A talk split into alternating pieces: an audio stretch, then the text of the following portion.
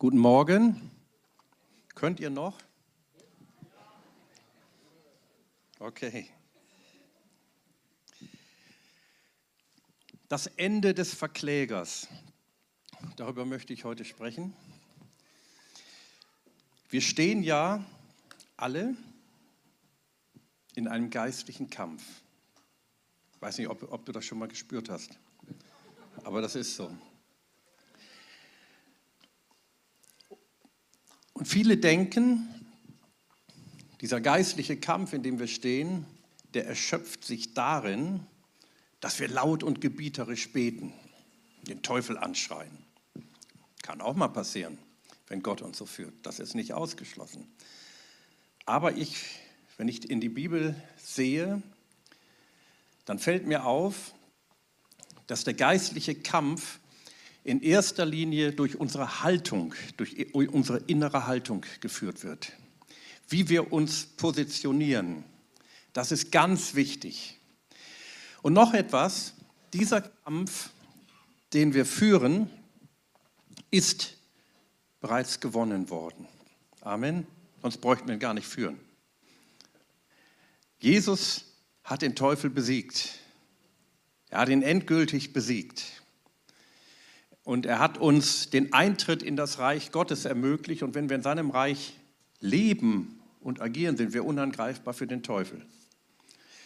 Und von diesem Sieg, den Jesus vollbracht hat, führen wir diesen Kampf heute. Wenn du an Jesus glaubst, wirst du ein Feind des Teufels. Wusstest du das? Dann kannst du vielleicht sagen, ja besser nicht an Jesus glauben. Ich will den Teufel nicht zum Feind haben. Aber wenn du nicht an Jesus glaubst, bist du ein Opfer des Teufels. Dann bin ich lieber sein Feind, weil Jesus an meiner Seite steht. Die objektive Tatsache des Sieges Jesus, das ist eine objektive Tatsache, weil die Bibel uns davon berichtet, soll in deinem Leben, in deinem Leben und in meinem subjektiv sichtbar werden. Und ich möchte mit euch heute einen sehr wichtigen Aspekt des Sieges über den Teufel betrachten. Lisa, jetzt klappt das wieder nicht. Da drückst du noch bitte einmal. Geht bei dir auch nicht? Ach so, da ist es schon. Okay, okay, dann habe ich das falsch gesehen. Und zwar möchte ich ähm, Offenbarung 12, die Verse 10 bis 14 lesen. Da heißt es, dann hörte ich eine laute Stimme durch den Himmel rufen, jetzt ist es geschehen. Die Rettung und die Kraft und das Reich unseres Gottes und die Macht seines Christus sind da. Denn der Ankläger unserer Brüder, der sie Tag und Nacht vor unserem Gott verklagte, wurde auf die Erde hinabgeworfen. Sie haben ihn durch das Blut des Lammes besiegt und dadurch, dass sie an der Botschaft Gottes festhielten und bereit waren zu sterben. Freut euch, ihr Himmel, und die ihr in den Himmel wohnt, jubelt. Doch über die Erde und das Meer wird Schrecken kommen, denn der Teufel ist voller Zorn zu euch hinabgekommen und er weiß, dass ihm nur wenig Zeit bleibt. Ist vielleicht auf den ersten Blick nicht so erbaulich.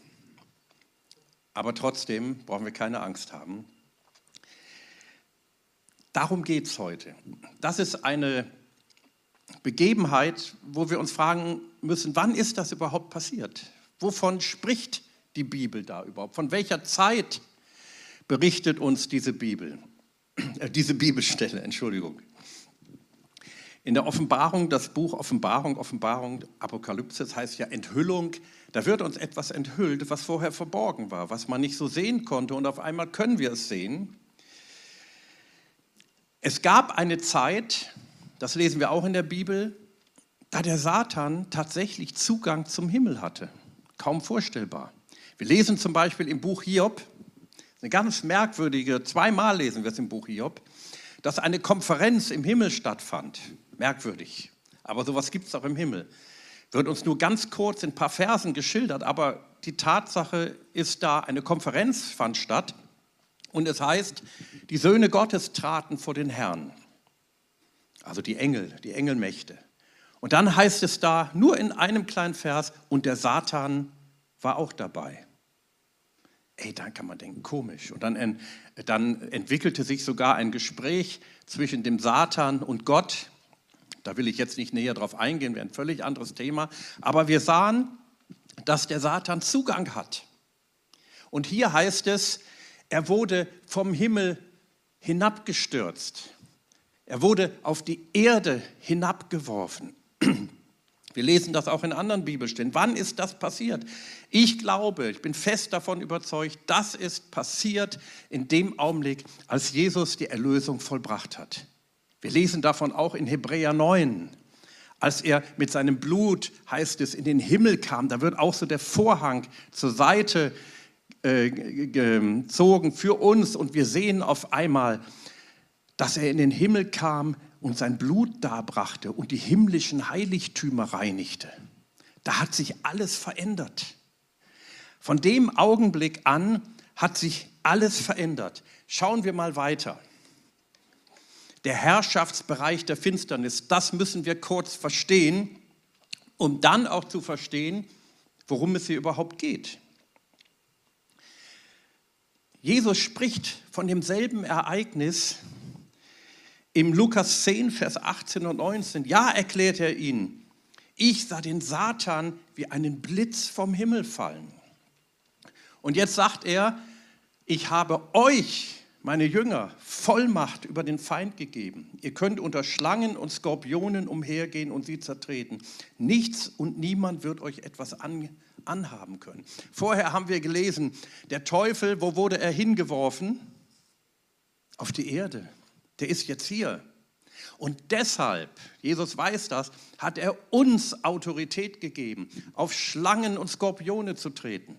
Also müssen wir keine Angst haben. Was sich erst bedrohlich, was erst bedrohlich aussieht, wenn wir es von dieser Wirklichkeit her betrachten, ist es für uns keine Bedrohung mehr, sondern eine Möglichkeit, den Feind zu entmachten, den Sieg Jesu durchzusetzen.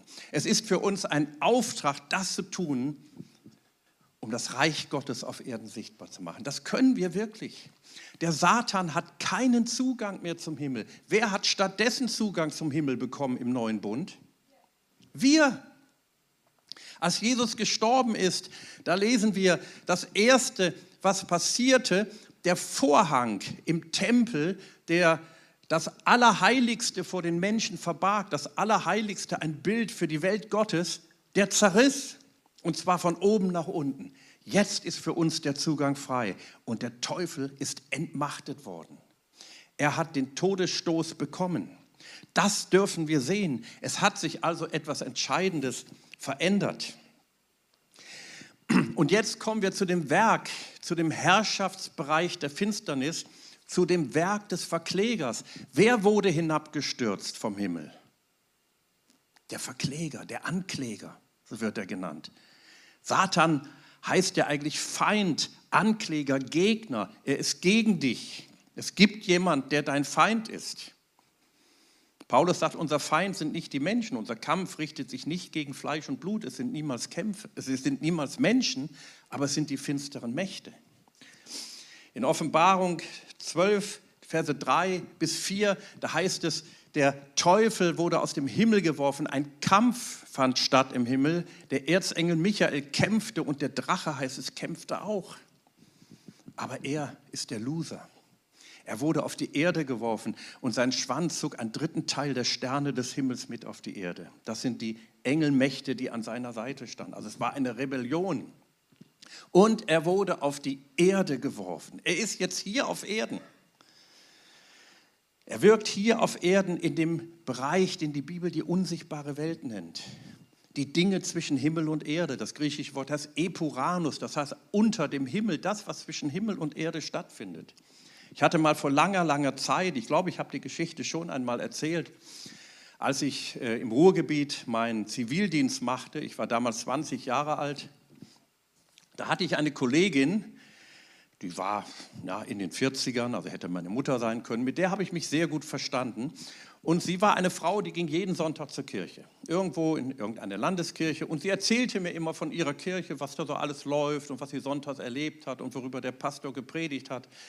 Und ich erzählte ihr von meiner Gemeinde, worüber mein Pastor gepredigt hat. Und das war richtig gut. Wir hatten eine schöne, schöne Gemeinschaft. Inwieweit sie ihren Glauben gelebt hat, kann ich heute nicht mehr beurteilen. Und eines Tages, sie hatte einen Konflikt mit einer anderen Pflegerin da im Altenheim, wo ich gedient habe. Da kam sie, ich weiß es heute noch, ich war im Essensaal, ich musste den Essensaal herrichten. Da kam sie in den Essensaal reingestürmt mit hochrotem Kopf, die Haare standen zu Berge, also wirklich, ich habe das Bild heute noch vor Augen. Und sie sagte, Michael, Michael, jetzt weiß ich, der Teufel ist gar nicht in der Hölle, der ist hier auf Erden. Wirklich, wortwörtlich, habe ich nie vergessen. Und da sage ich, richtig, genau, da ist er. Dass der Teufel in der Hölle ist und die bösen Menschen sagt, das ist ein Bild aus der griechischen, äh, aus der griechischen äh, Mythologie. Das ist gar nicht biblisch. Er wird mal in der Hölle landen, aber er ist da noch nicht. Er hat sein finsteres Werk hier auf Erden. Er wirkt in dem Bereich zwischen Himmel und Erde.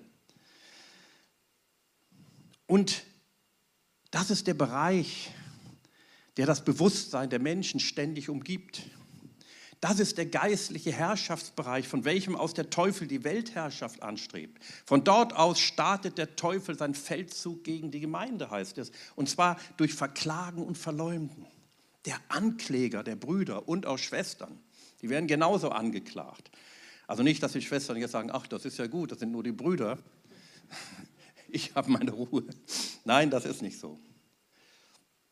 Aber jetzt stellt sich die Frage, wenn der Teufel im höchsten Himmel nicht mehr erscheinen kann, wie kann er dann die Gläubigen vor dem Thron Gottes verklagen? Das ist eine ganz wichtige Frage. Wie kann er das machen? Er kann ja nicht mehr da eindringen. Aber er, der direkte Zugang zu Gott ist ihm verwehrt, doch er kann in unsere Gedanken und Worte eindringen. Da heißt es ja in Epheser 2, Vers 6, er hat uns mit auferweckt, also Jesus, und mitversetzt in die himmlischen Regionen in Christus Jesus. Wir sitzen dort im Himmel, geistlich gesprochen natürlich, nicht mit unserem Körper, mit dem sitzen wir hier. Aber hier ist ja auch ein bisschen Himmel auf Erden, stimmt's? Aber wir haben Zugang und er versucht durch uns Einfluss zu nehmen. Das ist ein ganz perfides Spiel, was er treibt. Ja, ist eigentlich kein Spiel. Und wenn wir ich rede von uns als Christen, also damit meine ich alle Christen, ich meine jetzt nicht dich oder dich oder dich speziell, aber eben dich auch und mich auch. Wenn wir notorisch die Fehler anderer hervorreden, wenn wir für übles Geschwätz und negatives, negative Kritik immer eine gute Ausrede haben, dann stellen wir, ja vielleicht unbewusst, aber objektiv ist es so, unsere Zunge dem Satan zur Verfügung, mit der er dann die Brüder und Schwestern anklagt. Das müssen wir einfach sehen. Ich möchte euch mal etwas vorlesen, das habe ich jetzt hier nicht auf der Folie, aber das habe ich vor kurzem noch gelesen, Römer 1. Da schreibt Römer 1, Vers 29, da schreibt der Apostel Paulus von den Menschen seiner Zeit, wie die so drauf sind. Und das trifft auch auf die Menschen unserer Zeit genauso zu, finde ich. Da schreibt er da, ja, sagt er, das sind solche, hört mal, was er schreibt, die voll sind von aller Ungerechtigkeit, Unzucht, Schlechtigkeit, Habsucht, Bosheit, Vollneid, Mordlust, Streit, Betrug und Tücke. Schlimme Dinge, ne? Kann man jetzt überstreiten, was ist schlimmer? Das ist alles schlimm. Aber jetzt kommen noch zwei Dinge, die er daneben stellt und die er in dem gleichen Atemzug nennt. Solche die Gerüchte verbreiten und Verleumder sind. Solche, die Gerüchte verbreiten und Verleumder sind. Wisst ihr, dies alles kommt vom Teufel, stimmt's?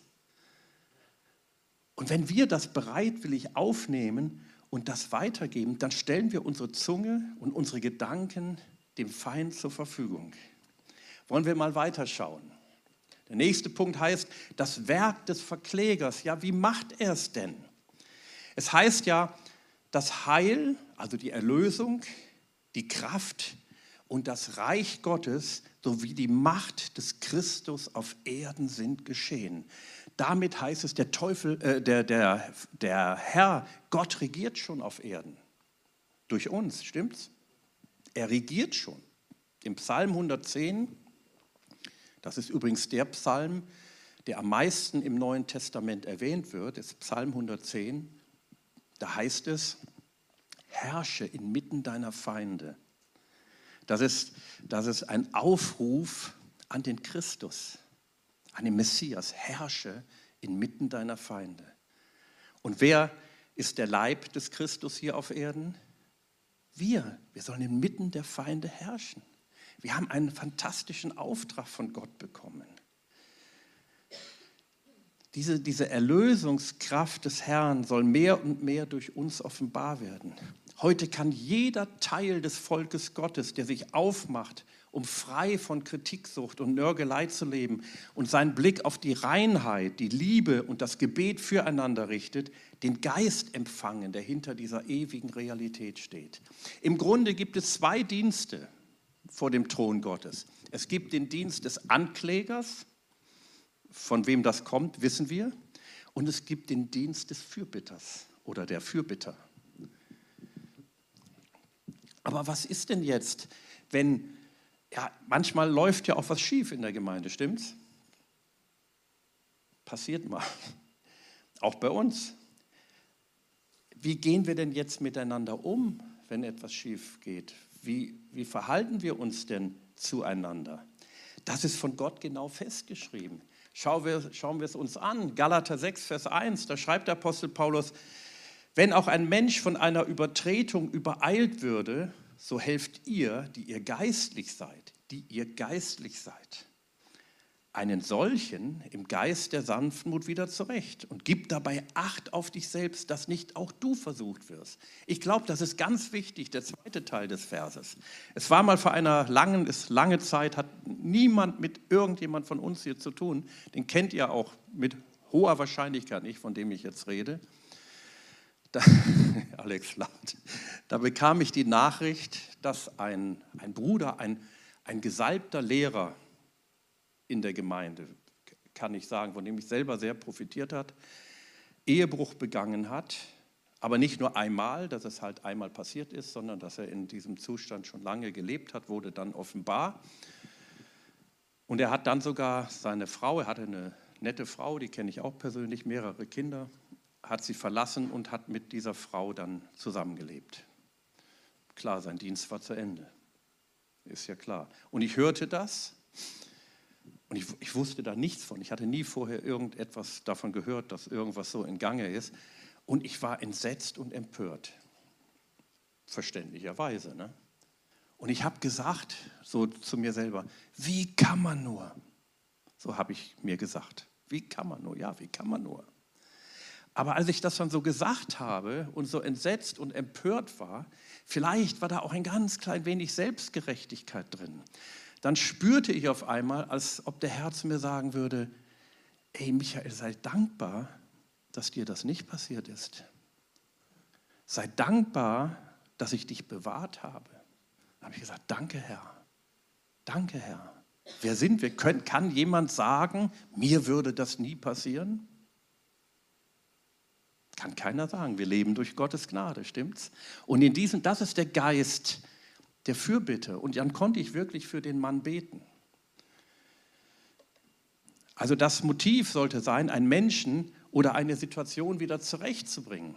Hier heißt es, weise jede Anschuldigung gegen einen Ältesten zurück, es sei denn, sie wird durch zwei oder Dreierzeugen bestätigt. Sind Älteste, sind Leiter besser als andere? Nein, auf keinen Fall. Aber vielleicht stehen sie unter stärkerem Druck, unter stärkerer Beobachtung, unter stärkerem Angriff des Verleumders. Und hier sagt der Apostel, er gibt die Anweisung an Timotheus, weise jede Anschuldigung zurück, es sei denn, du hast zwei oder drei, drei Zeugen. Und das sind Augenzeugen. Das ist nicht ein Eindruck haben. Da sind wir Charismatiker hier immer ganz gut. Wir sagen, ja, ich hatte den Eindruck und ich habe das gesehen. Und ähm, wir nennen das Offenbarung oder sogar Wort der Erkenntnis. Nein, hier sind ganz klar Augenzeugen mit gemeint, nichts anderes. Klare Augenzeugen. Wenn wir einen Eindruck über jemanden haben, lass uns für denjenigen oder diejenige beten. Oft sind solche falschen Zeugen Gesandte der Hölle, die die Atmosphäre in einer Gemeinde durch Gerüchte und Geschwätz vergiften sollen extra dafür gesandt. Wenn man den in der Schrift vorgezeichneten Weg, und es gibt klare Wege, um eine Situation wieder in Ordnung zu bringen, nicht befolgt und es anders macht, kann das sehr leicht dazu führen, dass man die Fehler der anderen mit der Lupe sucht, negative Kritik übt und richtet. Und ich sage nochmal, und das dann eventuell sogar Offenbarung oder Worte Erkenntnis nennt. Offenbarung und, Weg und Worte der Erkenntnis sind wichtig, aber wir müssen es richtig einordnen und richtig anwenden. Jemand, der einer Gemeinde Christi Korrektur bringt, muss dafür mit dem Sinn Christi gesalbt sein. Es heißt, Christus ist es, der auch für uns eintritt. Was macht Christus? Er tritt für uns ein. Und Hebräer 7, Vers 25, da heißt, dass er es immer und immer und immer wieder tut. Er ist unser hoher Priester. Er tritt immer wieder für uns ein. Ist das nicht herrlich? Ich habe noch ein Wort. Diesmal nicht aus der Bibel, sondern von einem bekannten Mann Gottes, der in den 1990ern gestorben ist, namens Derek Prince. Und der sagt, und das war ein weiser Mann, das war ein wirklich weiser Mann. Ich habe ihn einmal in Genf live erlebt und das war fantastisch. Da hat er auch über den geistlichen Kampf gesprochen. Und er hat gesagt, manche Christen suchen nach der vollkommenen Gemeinde. Ich, also Derek Prince, muss einräumen, dass ich bisher keine solche Gemeinde gefunden habe. Doch ich muss mir auch eingestehen, dass ich mich, wenn ich eine solche Gemeinde finden würde, dieser nicht anschließen könnte, weil sie dann nicht mehr vollkommen wäre. Gemeinde könnte so schön sein, wenn die ganzen Menschen nicht wären. Ne? Das war jetzt ein Witz. Ich habe ja eine Geschichte, habe ich gelesen. Ich kenne denjenigen nicht, der es geschrieben hat, aber ich finde es sehr gut. Und er schreibt, vor vielen Jahren war ich Mitglied in einer landesweiten christlichen Organisation, die wirklich eine Vision von Gott hatte, aber eben auch einige schwerwiegende Probleme. Zu dieser Zeit war ich Leiter einer kleinen Gemeinde und ich hatte das Gefühl, dass wir diese Gruppe wegen der Dinge, die im Argen lagen, verlassen sollten. Wir begannen gemeinsam 40 Tage lang den Herrn intensiv zu suchen und zwischendurch immer wieder zu fasten. Gegen Ende schrieb ich eine Liste aller Probleme und zeigte sie Gott.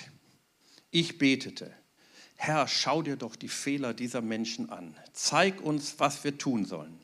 Der Herr antwortete prompt, hast du all diese Dinge selbst gesehen?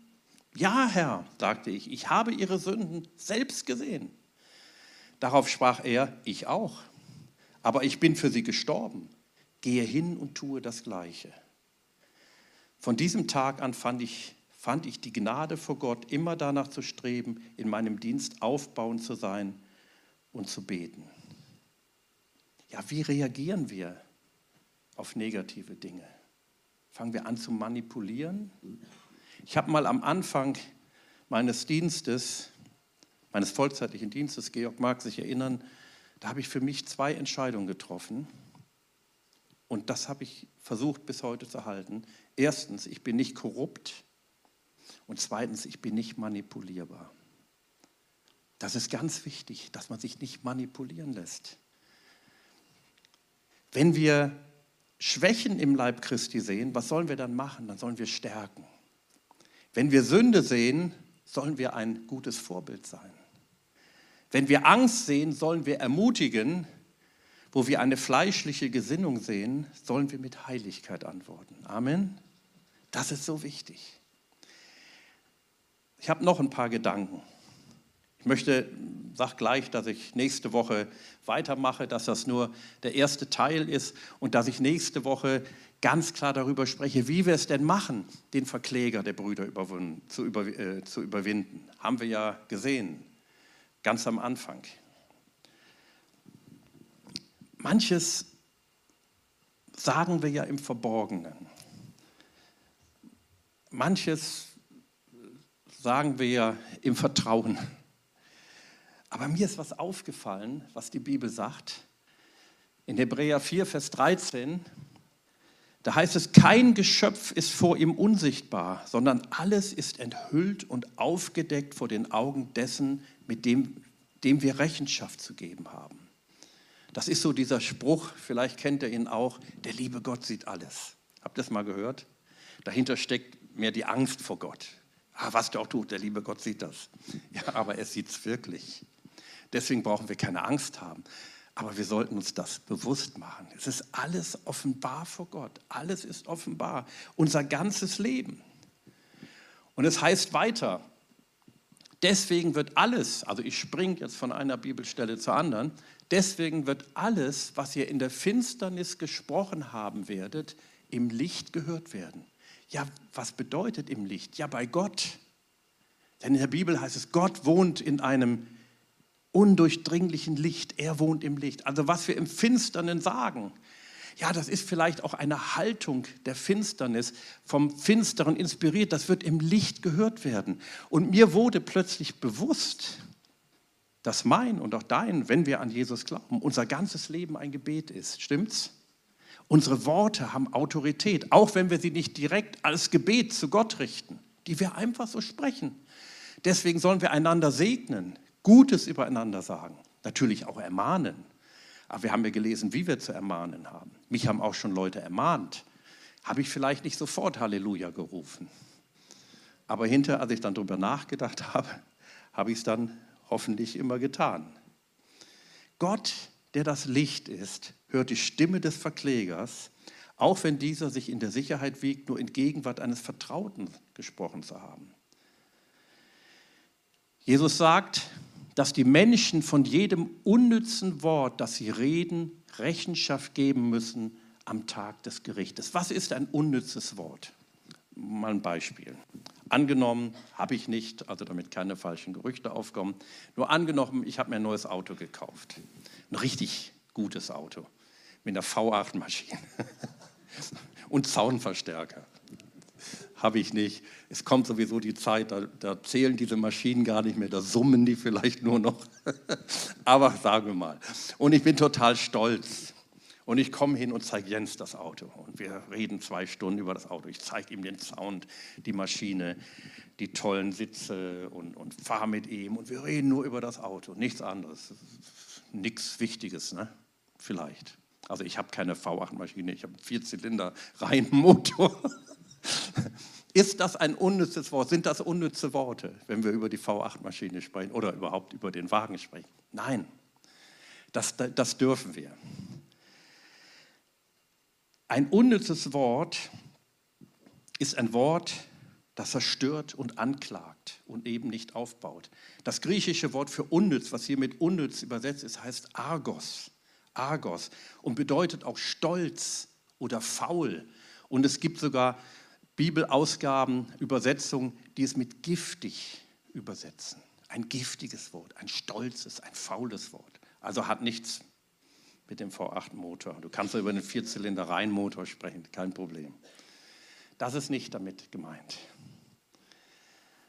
Unsere Zunge, sagt Jakobus, spricht über unsere Zunge, über unsere Worte, die wir sprechen, die den Lauf des Daseins entzündet und von der Hölle entzündet wird.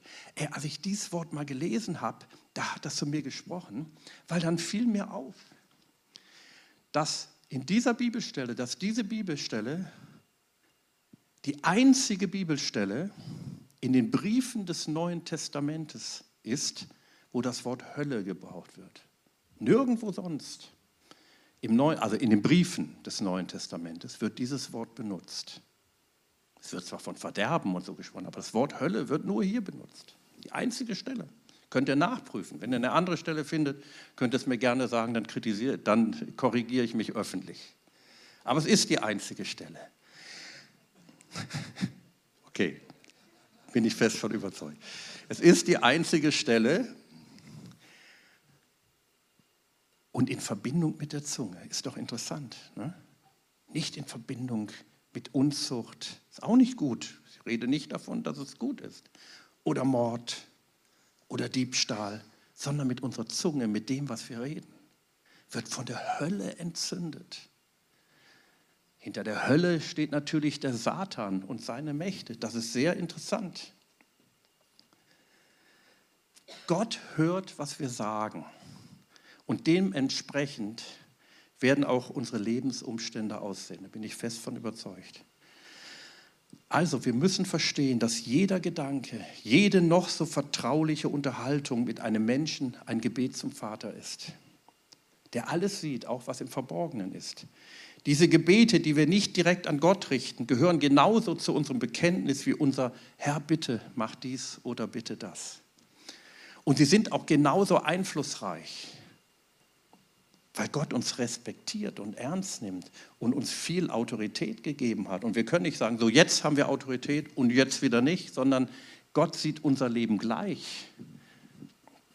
Was wir übereinander und einander sagen, sollte genauso respektvoll sein wie das, was wir, zu, was wir zu Gott sagen, denn er hört wirklich.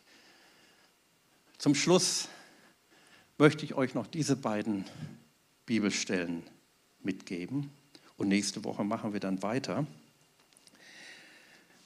Wir lesen in Jesaja 6 davon, dass der Prophet Jesaja eine Gotteserscheinung hatte, eine sogenannte Theophanie. Also er sieht eine Erscheinung Gottes. Er sieht Gott und er beschreibt das. Er ist ähnlich wie das, was Hesekiel gesehen hat, wie überhaupt die Propheten oder Johannes in der Offenbarung. Kann man mal alle vergleichen, das ist so herrlich. Und er sieht den Lobpreis und er sieht die Heiligkeit. Er sieht, wie die, wie die, wie die Türpfosten des himmlischen Tempels erbeben, als der Lobpreis losgeht. Also da war wirklich was los. Und dann auf einmal erkennt er, und das sagt er, wehe mir, denn ich bin verloren.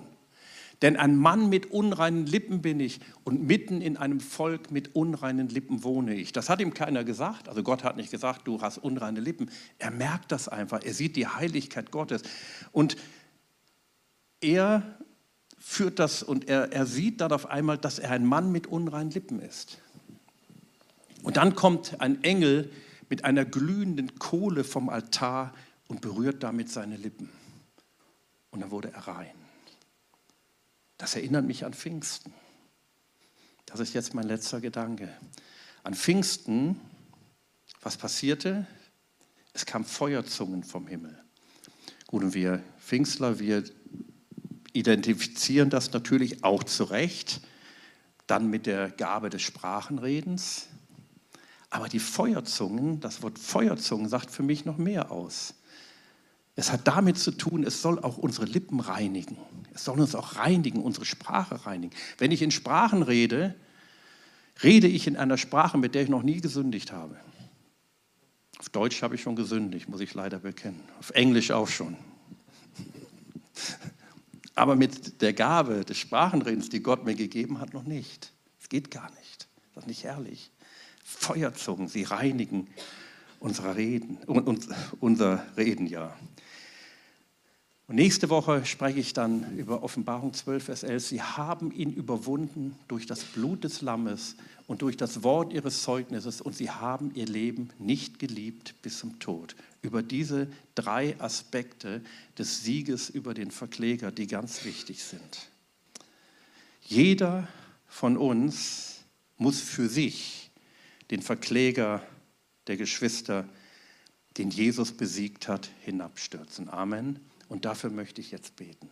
Wenn ihr möchtet, könnt ihr aufstehen. Ich möchte dafür beten, ja, dass wirklich Gott uns Gnade gibt.